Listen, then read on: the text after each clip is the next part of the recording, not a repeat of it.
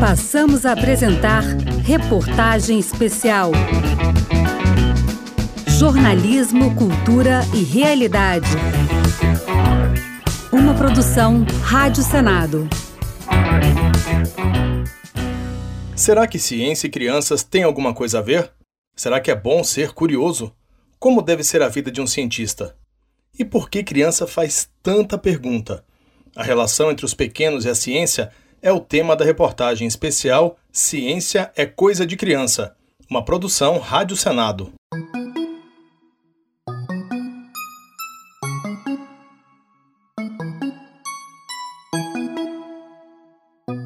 Toda criança começa como cientista nato. Nós é que tiramos isso delas. Só umas poucas passam pelo sistema, com sua admiração e entusiasmo pela ciência intactos.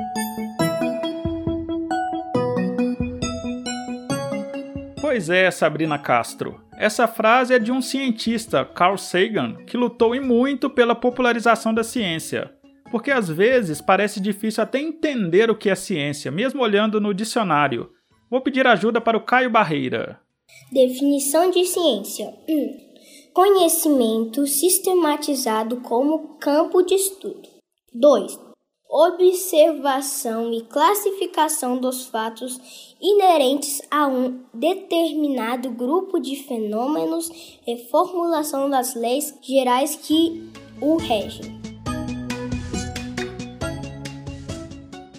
Melhorou um pouco com essa ajuda do Caio. Ciência vem de observação, interpretação e, antes de tudo, de curiosidade. E para que serve a ciência? Ah, serve para tanta coisa, mas vou deixar para Tatiana Amêndola e para a filha dela, Alice, darem essa resposta. Para que, que você acha que serve a ciência? para o mundo ser melhor. Foi a ciência que inventou os carros, foi a ciência que inventou os celulares, foi a ciência que inventou os tablets, foi a ciência que inventou tudo que a gente está vendo na nossa volta. Algumas coisas ela não inventou, mas ela descobriu como aconteceu. Muito bem. Muito bem mesmo, Alice. Ciência é curiosidade, como aponta o Anderson. Meu nome é Anderson Brito, eu sou biólogo com mestrado em microbiologia e um doutorado em biologia computacional. Quando eu era uma criança, eu sempre fui muito curioso e interessado pela vida selvagem, sejam animais ou plantas.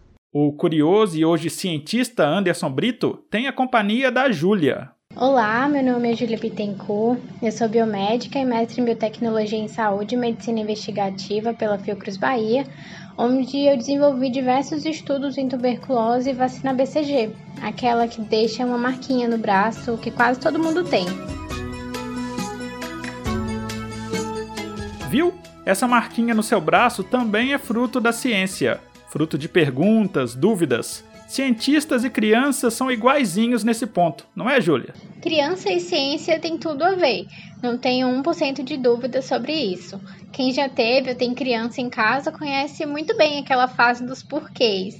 Tudo bem que às vezes tem um pouco daquela tentativa de entender o limite dos pais e tentar controlar a situação, mas na maioria das vezes o interesse é realmente genuíno.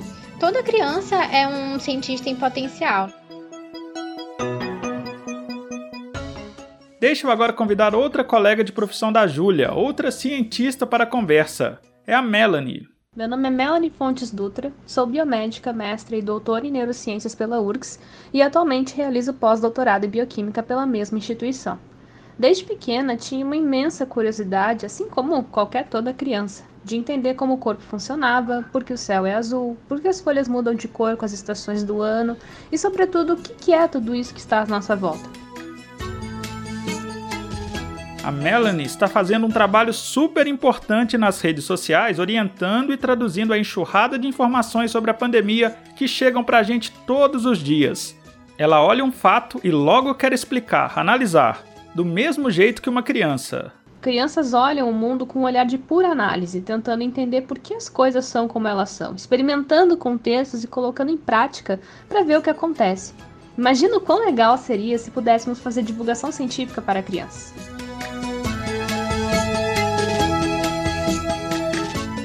E de onde será que vem a inspiração para que uma criança queira ser um ou uma cientista?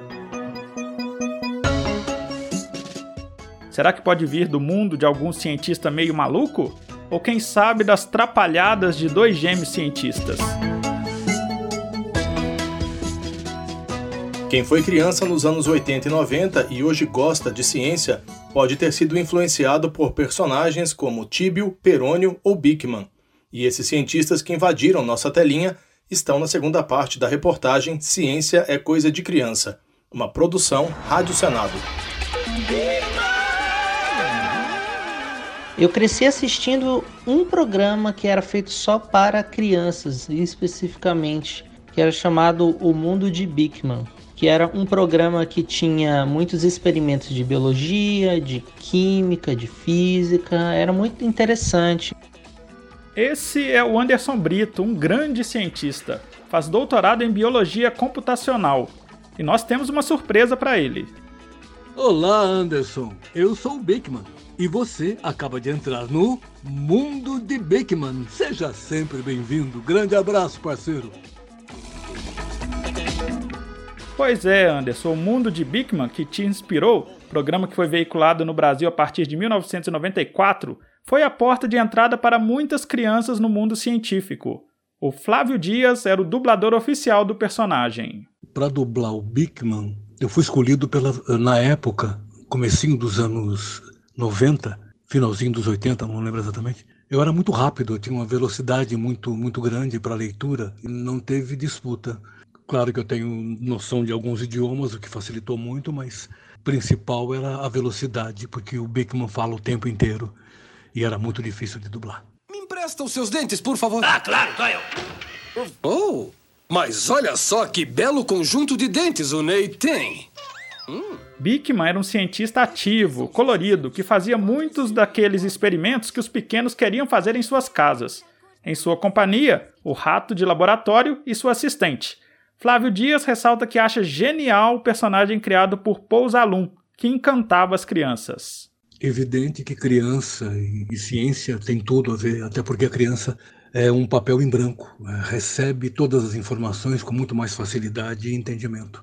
E achei brilhante o, a, visão do, do, dos alunos para fazer esse trabalho.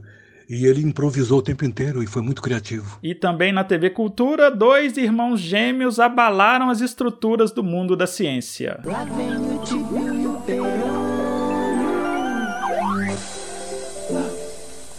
Olá, olá! Eu e meu irmão Tíbio vamos tentar descobrir como os peixes dormem. Tíbio e Perônio. Dois cientistas com nome de ossos, na verdade adaptados, porque o nome original do osso é tíbia, né? Enfim, mas os dois viraram sinônimo de ciência para muitas crianças. O Tíbio era interpretado pelo Flávio de Souza, e ele ajudou a elaborar o personagem logo nas primeiras conversas de criação do Castelo Ratimbum, com o diretor Karl Hamburger. Flávio lembra como foi. É, e aí ele tinha essa coisa de querer fazer uns personagens cientistas. Então juntou esses dois e acabou nascendo o Tio que inclusive eles são muito parecidos com aqueles gêmeos que tem no, no, nas histórias do Tintim, que são aqueles dois detetives atrapalhados. É, tem muito daquilo, né? Assim, inclusive, tem coisas que eles falam. Eu diria mais, eu diria não sei o quê, é, é roubado exatamente do Tintim, né? A dupla Tibio e Perônio marcou tanto que até hoje acontecem histórias emocionantes como essa, que o Flávio conta, mas quem passou foi o Perônio, ou seja, o ator Henrique Streuter. Mas tem uma história que ele me contou e depois eu acabei tendo outras experiências parecidas. Que uma vez ele estava no táxi e aí o motorista do táxi ele viu que o motorista ficou olhando para ele pelo espelhinho uma cara um pouco estranha, assim, uma coisa, por que, que fica me olhando? O que, que é isso, né? Aí uma hora o cara falou assim, ah, eu vou ter que parar. E parou o carro e começou a chorar muito assim, de soluçar. E aí ele falou, oh, senhor está com problema? Ele falou, não, é porque eu não imaginei hoje, quando eu acordei, que eu ia transportar o típio ou o perônio no meu carro. E aí ele contou que a filha dele quis ser cientista por causa do típio perônio, e realmente tinha conseguido, ele tinha muito orgulho disso, e aí ele ficou muito emocionado de estar um dos dois lá no carro dele. E pensar que o sonho de infância do Flávio era ser ator para ganhar um Oscar. Mas quem disse que o Tíbio não poderia ganhar um Oscar? No mundo da ciência, a imaginação também é o limite, basta provar depois. Assim, o Oscar vai para Flávio de Souza, o cientista Tíbio. Olá, olá! É, muito obrigado todos os milhões de crianças que assistiram o Castelo Ratimbum, porque eu demorei muito, né? Eu estou agora com quase 120 anos, por isso que eu consegui ganhar o Oscar de melhor ator. E eu queria agradecer os milhões de pessoas que assistiram o Tibio, que me incentivaram, que me acharam engraçado, acharam que eu podia continuar trabalhando de ator. E é por isso que eu cheguei hoje aqui e estou com esse Oscar na minha mão. E eu diria que foi ótima. E eu diria mais, eu diria que foi muito ótimo.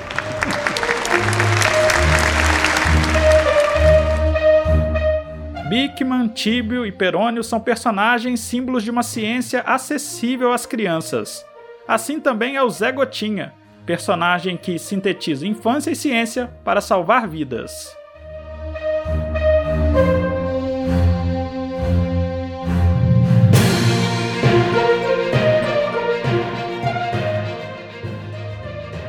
Quando a gente fala de vacinação, um personagem voltado ao mundo infantil vem logo à cabeça. O Zé Gotinha é um exemplo de ligação entre a ciência e o imaginário infantil, e é o assunto desta parte da reportagem especial Ciência é Coisa de Criança, uma produção Rádio Senado.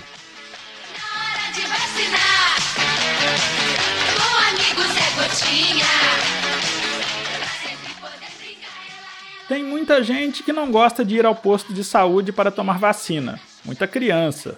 Mas o Darlan Rosa, artista plástico e publicitário, trabalhando no programa de imunização lá em meados dos anos 80, tratou de pensar uma solução para acabar com essa tensão e criou um personagem que une exatamente infância e criança a serviço da vida, o Zé Gotinha. A logomarca que eu fiz era o Zé Gotinha, né, andando em cima dos anos que seria que o Brasil iria erradicar a polio. Mas aquele boneco já tinha uma intenção, né, que aquela marca evoluísse né, para uma campanha.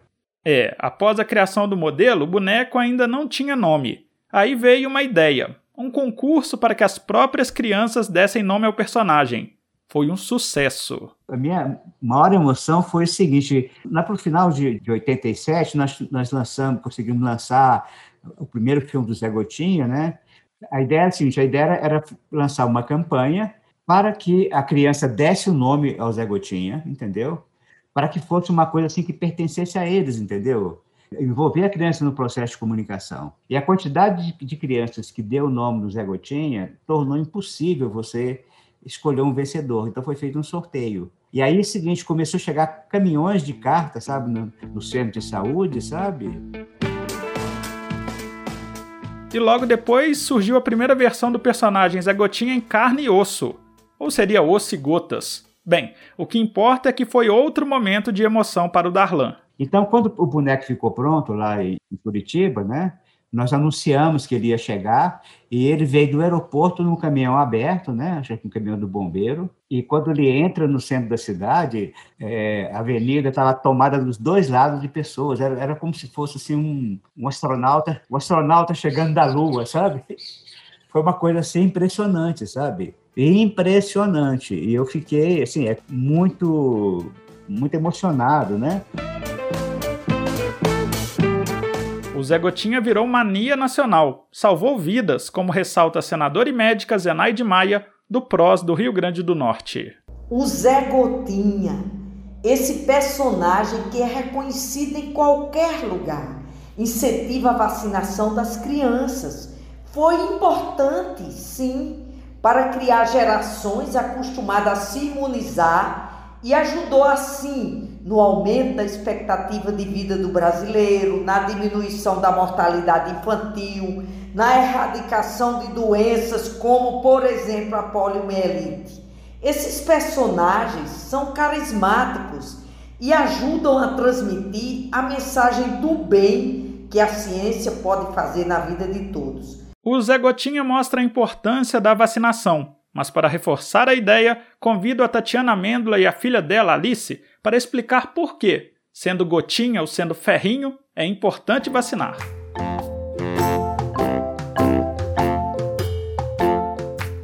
Filhinha, eu tenho uma dúvida. Você sabe para que, que servem as vacinas? Sim. E para que, que servem? Porque quando você tá doente, o seu corpo precisa de alguma coisa para melhorar. As vacinas são fórmulas que uma agulha entra no corpo e daí dentro da agulha tem um tipo um remedinho que tem que entrar dentro do seu corpo e para o seu corpo se curar.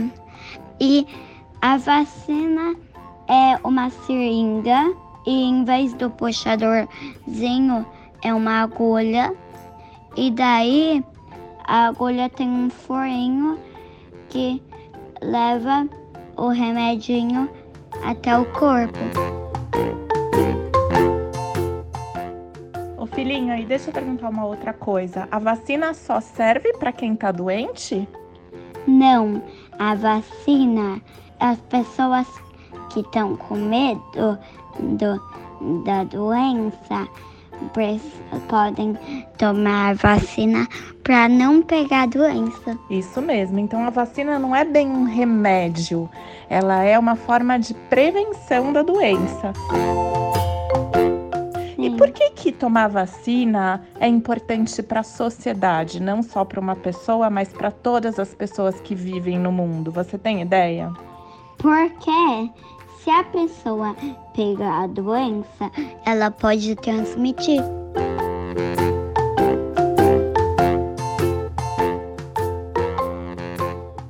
O Zé Gotinha é um personagem ficcional que ajudou a popularizar a ciência. Muitos escritores usam suas histórias para criar mundos e contos fantásticos, mas que possuem muita ciência por trás de cada palavra.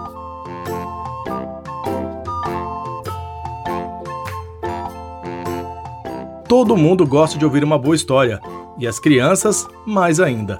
E dá para aprender ciência através das narrativas? As histórias de ficção que têm um pé na ciência estão na quarta parte da reportagem Ciência é Coisa de Criança, uma produção Rádio Senado. Resumindo, sabemos acerca da Lua tudo quanto as matemáticas, astronomia, geologia, ótica puderam ensinar-nos. Mas até hoje ainda não se estabeleceu meio algum direto de comunicação com esse astro. O Theo Groba leu aqui um trecho de Da Terra à Lua, de um escritor que em toda a sua obra faz uso da ciência para criar situações e mundos fantásticos. Para muitos, é o criador do gênero ficção científica. Júlio Verne viajou ao espaço até a Lua, como vimos com o Theo, e também ao mar em 20 mil léguas submarinas, lido aqui pelo Inácio Mendanha.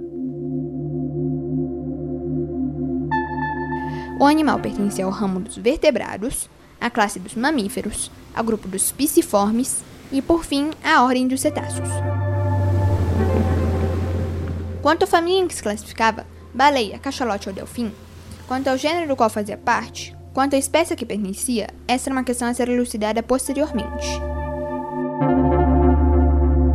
Mas é bom lembrar que não só de Júlio Verne vive esse tipo de literatura que empolga a visão científica. Longe disso. A Tatiana Mendola, doutora em ciências sociais, lembra de outra obra que fez ela acender a luz para esse campo aí da ciência: O Mundo de Sofia. Uma outra referência importante para mim na minha adolescência do mundo da ciência, mas das ciências humanas, foi o livro O Mundo de Sofia, que foi um livro que foi determinante na minha vida acadêmica, porque é, foi a primeira vez que eu entrei em contato com a filosofia e me empolguei com a filosofia e decidi que eu queria estudar filosofia, né, ou algo de humanas. E aí, claro, não podia faltar um trecho desta obra do norueguês Jostein Gaarder, é hora de ouvirmos a Gabriela Nardelli Cardim. Sofia sempre achou que o jardim era um mundo inteiro para ela. De onde vem o mundo? Como ela poderia saber? Sofia tinha ciência de que a Terra era apenas um pequeno planeta no universo mas de onde vinha o próprio universo? Pois o universo tinha de algum modo que ter surgido a partir de alguma coisa. E por que esses mundos de fantasia também ajudam na popularização da ciência?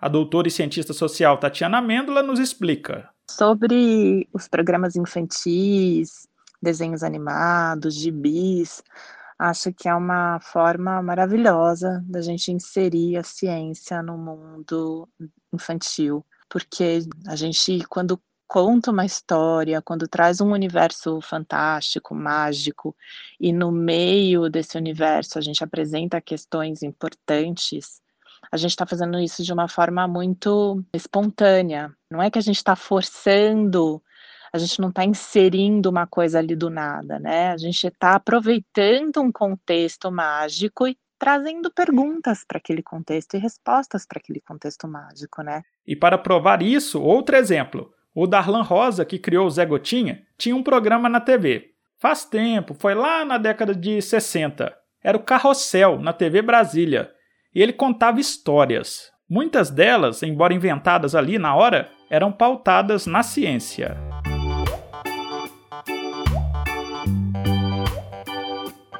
O Sapa Anastácio, que era o principal herói, né, a Baratinha Marivalda, e eu sei que os dois foram juntos na missão à Lua, quando o homem pisou na Lua.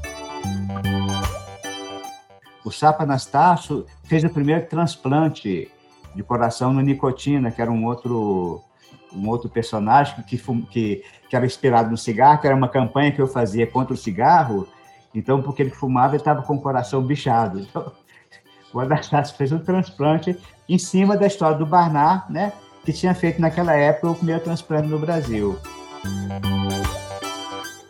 Quer dizer, o programa ele já era usado assim para fazer coisa de educação, sabe?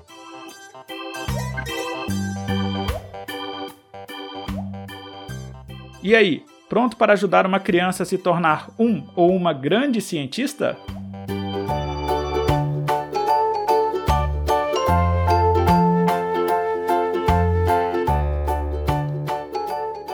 A divulgação científica para crianças é um desafio. Outro desafio é como estimular os nossos pequenos cientistas. Acompanhe a parte final da reportagem especial Ciência é Coisa de Criança, uma produção Rádio Senado falar de ciência com as crianças? Bom, já vimos casos de sucesso, como o programa O Mundo de Bikman e os cientistas Tíbio e Perônio. Mas hoje, além das lições na escola, outro canal fértil para a propagação da ciência é a internet, os vídeos principalmente. O Márcio Turini tem um canal dedicado aos pequenos, o Incrível Pontinho Azul. É muito legal isso. Grande parte busca o canal como uma ferramenta de revisão escolar. Mas sempre existem os que vão além e querem saber mais e mais. Nos vídeos sobre astronomia era sempre o pedido: faz um vídeo sobre buracos negros. Aí você tem que acalmar os ânimos, dizer que estamos ali construindo conhecimento, que precisava de muitos passos para chegar à compreensão de um buraco negro. E olha que o Márcio é formado em literatura, mas conta com uma equipe que o auxilia na confecção dos vídeos e das explicações. Se ele por acaso não sabe algo, faz o quê? O que um cientista faz, pesquisa, e quer criar essa mesma vontade nas crianças. Então, com uma simples frase: Não sei o que é isso, vamos pesquisar? Pode ser que você não esteja criando um cientista, mas certamente você está criando um adulto com pensamento científico, que compreende que nós somos só poeira de estrelas. Além dos vídeos, outro caminho para essa divulgação pode ser o áudio. Os podcasts, por exemplo. É a tentativa da doutora em Ciências Sociais, Tatiana Amêndola. O podcast Sociologia para Crianças surgiu das perguntas da Alice, na verdade. Então, ela, principalmente no caminho da escola, começava a fazer perguntas uh, ligadas à sociedade. Então, por que, que as pessoas são pobres? Por que, que essa pessoa mora na rua? Uh, por que, que esse menino é machista? Por que, que você fala que isso é feminismo? Enfim, então essas perguntas começaram a surgir e eu comecei a pensar na forma de responder essas perguntas. Democracia. O que é feminismo? O que é família? O que é sociologia? Oi, Oi, eu sou Tatiana Amêndola. e eu sou Alicia Mendes. E esse é o Sociologia para Crianças. O E esses caminhos alternativos precisam mesmo surgir para a divulgação científica, já que as escolas brasileiras sofrem, e muito, com a falta de estrutura nessa área. É o que ressalta o senador Fabiano Contarato, da Rede Sustentabilidade do Espírito Santo. E apenas 8% do ensino fundamental das escolas têm laboratório de ciência. Então nós temos aí uma desigualdade. E quais as dicas para aquele pequeno ou aquela pequena que quer se enveredar pelos caminhos da ciência? A senadora Zenaide Maia destaca que a dedicação é necessária, mas também o incentivo para que mais meninas possam se tornar cientistas. Se uma criança me falasse que queria ser cientista, eu diria: siga o seu sonho, estude, dedique-se. E se essa criança fosse uma menina, eu diria mais: a primeira pessoa no mundo que ganhou dois prêmios Nobel foi Marie Curie, uma mulher.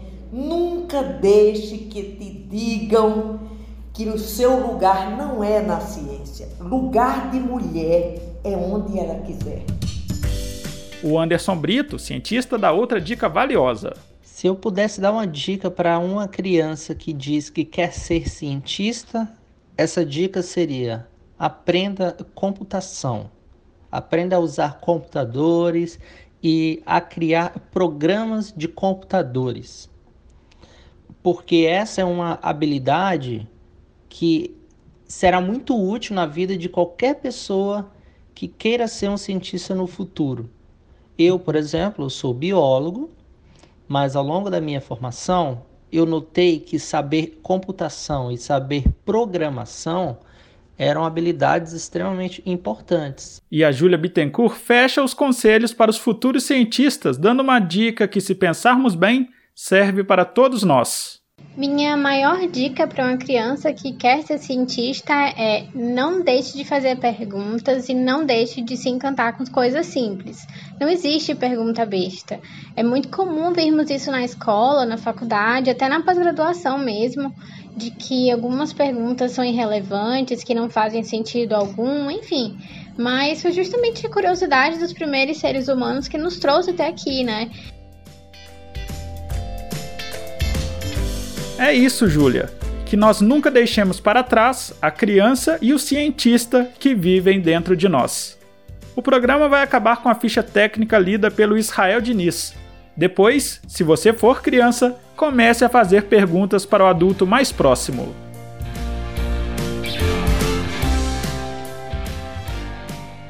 Reportagem especial Ciência Coisa de Criança. Reportagem e apresentação Rodrigo Rezende. Edição e locução Maurício de Sante. Você pode ouvir a reportagem completa no site senado.leg.br/rádio ou no seu aplicativo de podcasts favorito.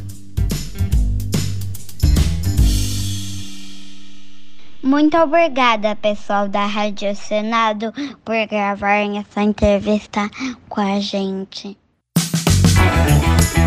Você acompanhou Reportagem Especial, uma produção Rádio Senado.